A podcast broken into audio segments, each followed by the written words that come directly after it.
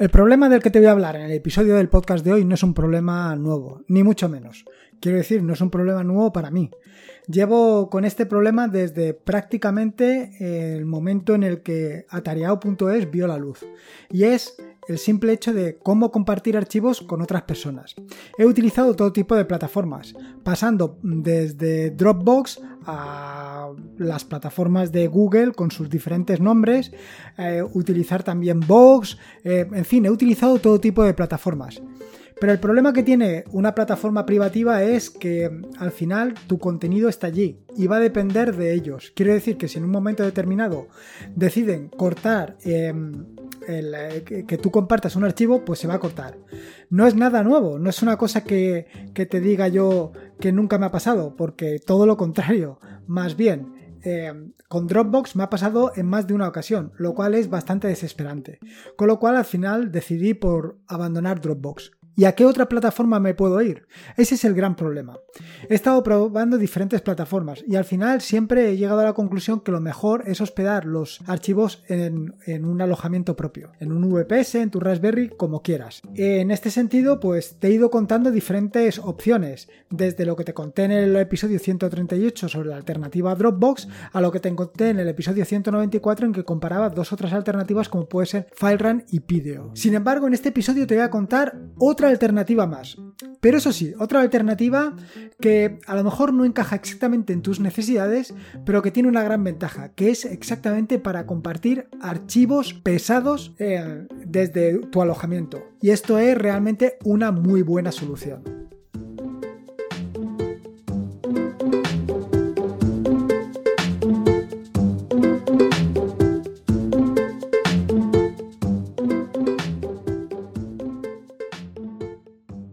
Soy Lorenzo y esto es Atareado.es. Este es el episodio número 204, un podcast sobre Linux, Ubuntu, Android y Open Source. Aquí encontrarás desde cómo ser más productivo en el escritorio, montar un servidor de páginas web en un VPS, en una Raspberry, o hasta un servidor de archivos pesados como el que te voy a contar en el episodio de hoy, hasta cómo convertir tu casa en un hogar inteligente. Vamos, cualquier cosa que quieras hacer con Linux, seguro, seguro que la vas a encontrar aquí. Como todos los jueves, lo primero quiero contarte en qué ando metido para que sepas qué es lo que vas a encontrar los próximos días y las próximas semanas. Respecto al tema de artículos, te tengo que decir que llevo un carajal importante. He publicado artículos de Ansible, eh, he publicado artículos sobre el tutorial este de los diálogos, pero no lo llevo acompasado. Espero esta semana intentar acompasarlo y prepararme para las próximas semanas, pero tampoco te voy a prometer mucho porque la verdad es que estoy de trabajo hasta arriba y se me está haciendo esto un poco complicado. Respecto al tema de Ansible, en esta semana intentaré publicar un tutorial o un capítulo capítulo del tutorial sobre los roles. Si no sabes lo que son los roles en Ansible, decirte que no son más que un paso adicional en lo que es la automatización de tareas. Un paso muy interesante y que seguro que le vas a sacar mucho partido. Luego, por otro lado, estoy con el tema de los diálogos para scripts. En la semana pasada te publiqué o publiqué unos referente a Zenity. Y en esta semana la que voy a publicar es sobre JAT.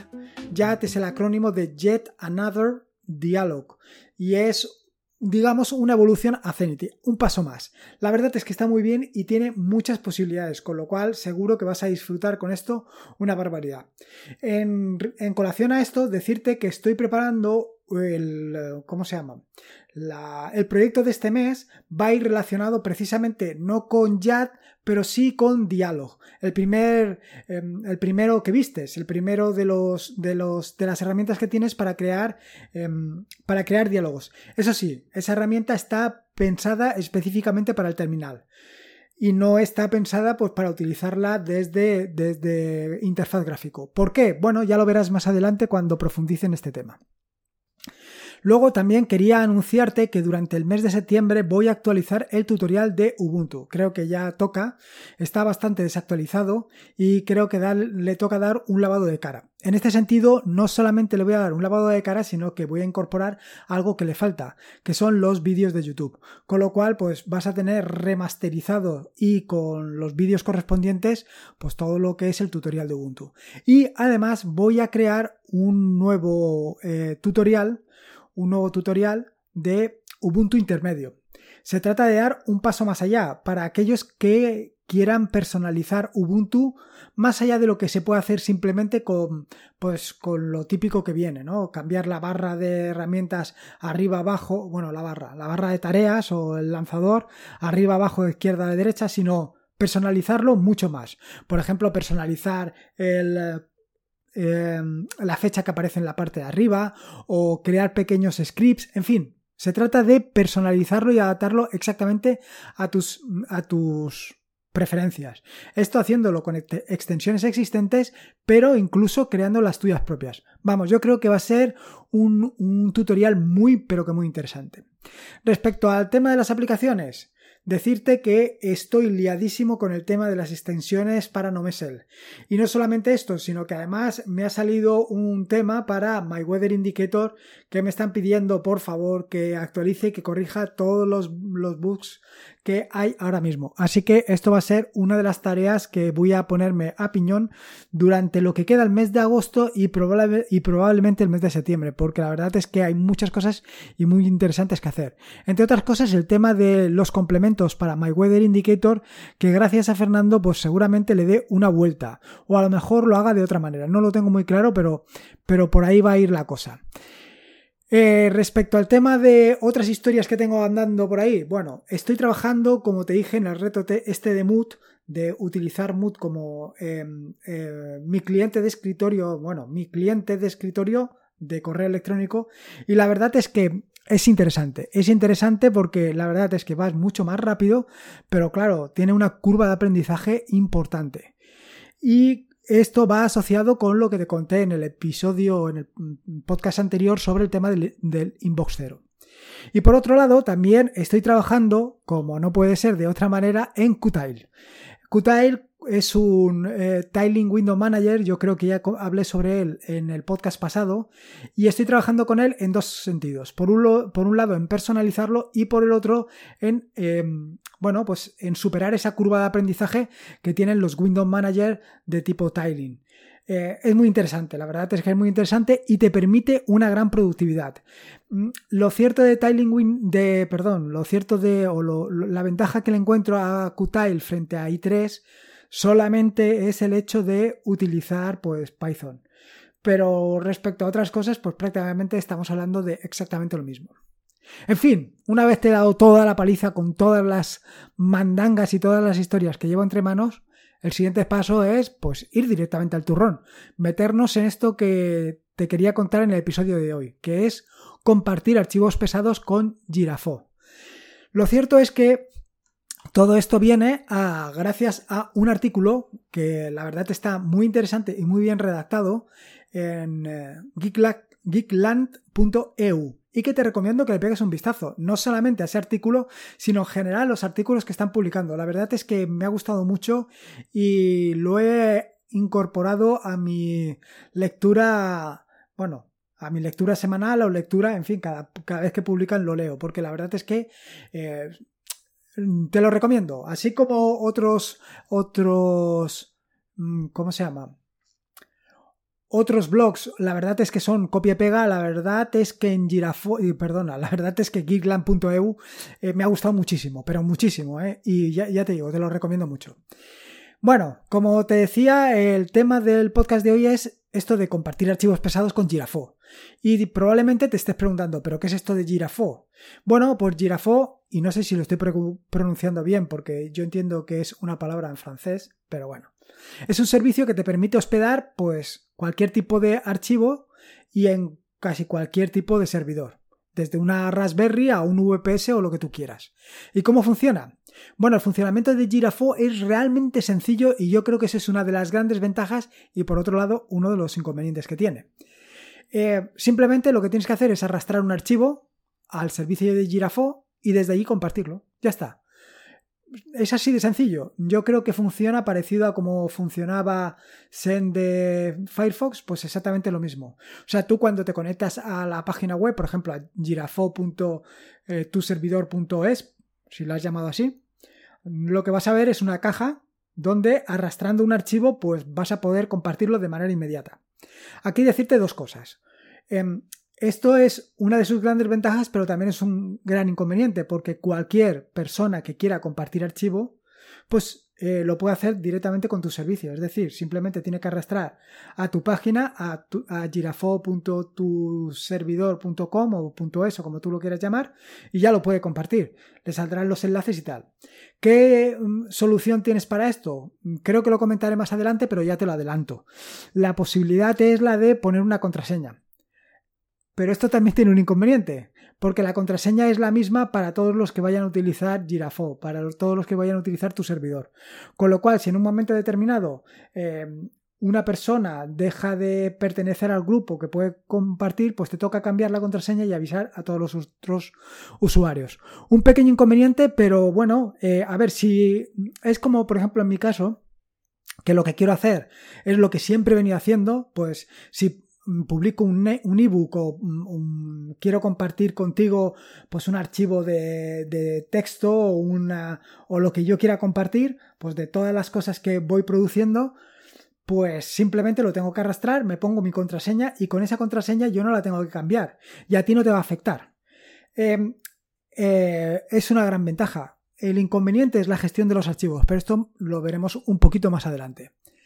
Lo cierto es que eh, Mm, además de poder personalizar esto de la contraseña, que te indicaré un poco cómo se puede hacer, también puedes establecer otros parámetros, como puede, por ejemplo, si quieres que se descargue una sola vez, una única vez, puedes establecer una contraseña de forma que solo el que tiene la contraseña puede descargar el archivo y también puedes definir un periodo máximo durante el cual ese enlace estará disponible.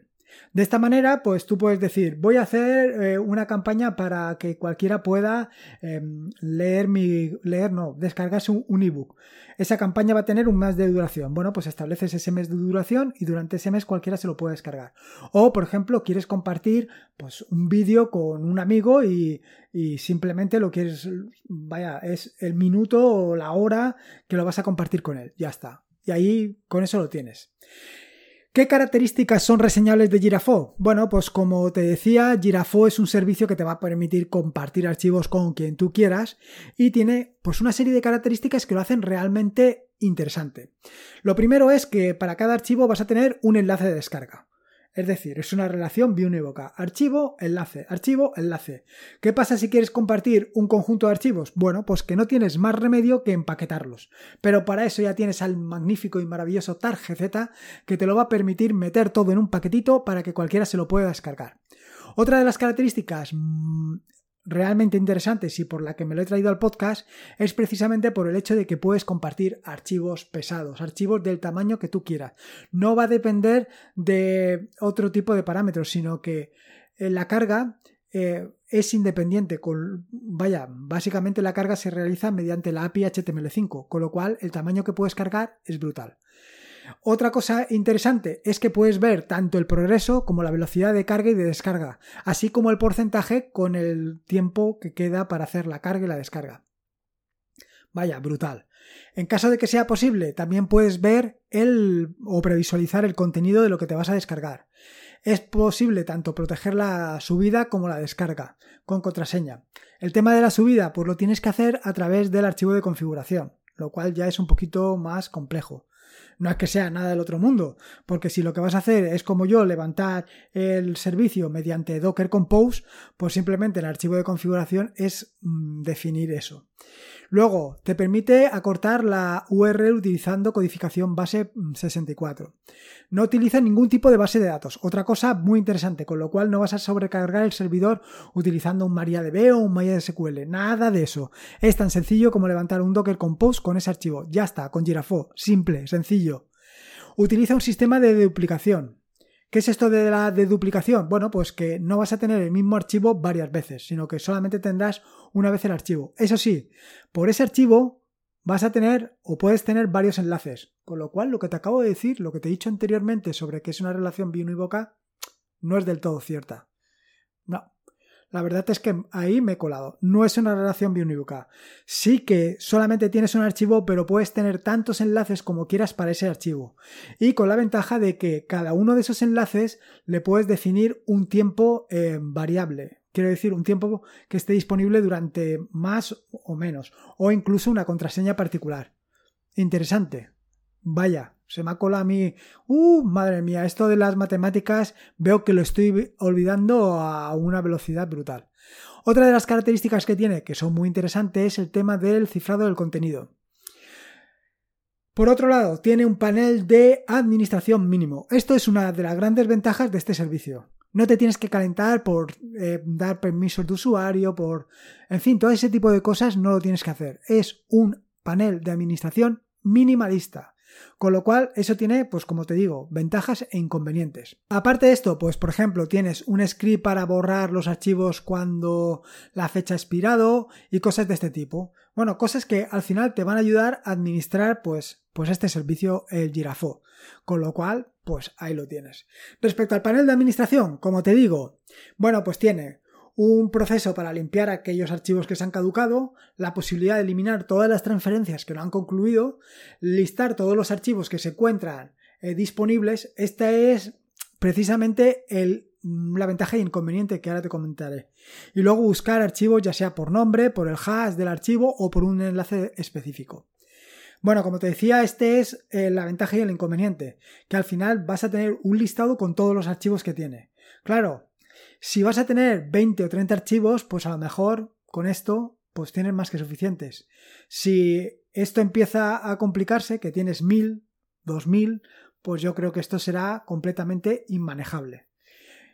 No sé, bueno, es algo que tienes que estudiar. Al final, la gran ventaja del software libre, la, la gran ventaja de, de todo el ecosistema de aplicaciones y de servicios que hay en Internet disponible es que prácticamente vas a encontrar un servicio que se adapta a tus necesidades o bien que con pocas modificaciones se va a adaptar suficientemente o a lo mejor es lo que tienes que hacer es adaptar tu proceso a esas necesidades. Bueno, ahí está. A mí me ha gustado, sinceramente, a mí me ha gustado. Ya te digo que lo que le encuentro es la simplicidad, pero ahí está. Luego, otra de las cosas que te quería comentar es el tema del archivo de configuración. El archivo de configuración em, eh, te permite modificar algunos parámetros como los que te digo a continuación, como puede ser, por ejemplo, y que te he dicho anteriormente, la previsualización de los archivos que subas, la posibilidad de cifrar o no cifrar los archivos. Esto pues te puede ser interesante en el caso de que tengas un, un, servicio o un servidor compartido. También es posible definir diferentes rangos de tiempo para mantener un enlace disponible o también es posible definir el tamaño máximo de subida. Quiere decir que aunque tú puedes mm, subir todo lo que quieras, siempre puedes decir, bueno, pues más de un giga, por ejemplo, no voy a permitir que se suba por, tu, por lo que tú quieras, ¿no? Por tus condicionantes o por lo que sea. Respecto al tema de la instalación de Girafo, como te puedes hacer una idea, yo lo he montado eh, con Docker Compose. Así de sencillo. Y con Docker Compose, por supuesto, gracias de nuevo, otra vez. Y yo no sé si estos chicos de Traffic al final se cansarán de mí de montarlo con Traffic. Porque es que la verdad es que es brutal. Es que es un servicio que yo creo que actualmente es imprescindible. Si vas a querer tener varios eh, servicios distintos montados en tu mismo VPS, es algo imprescindible.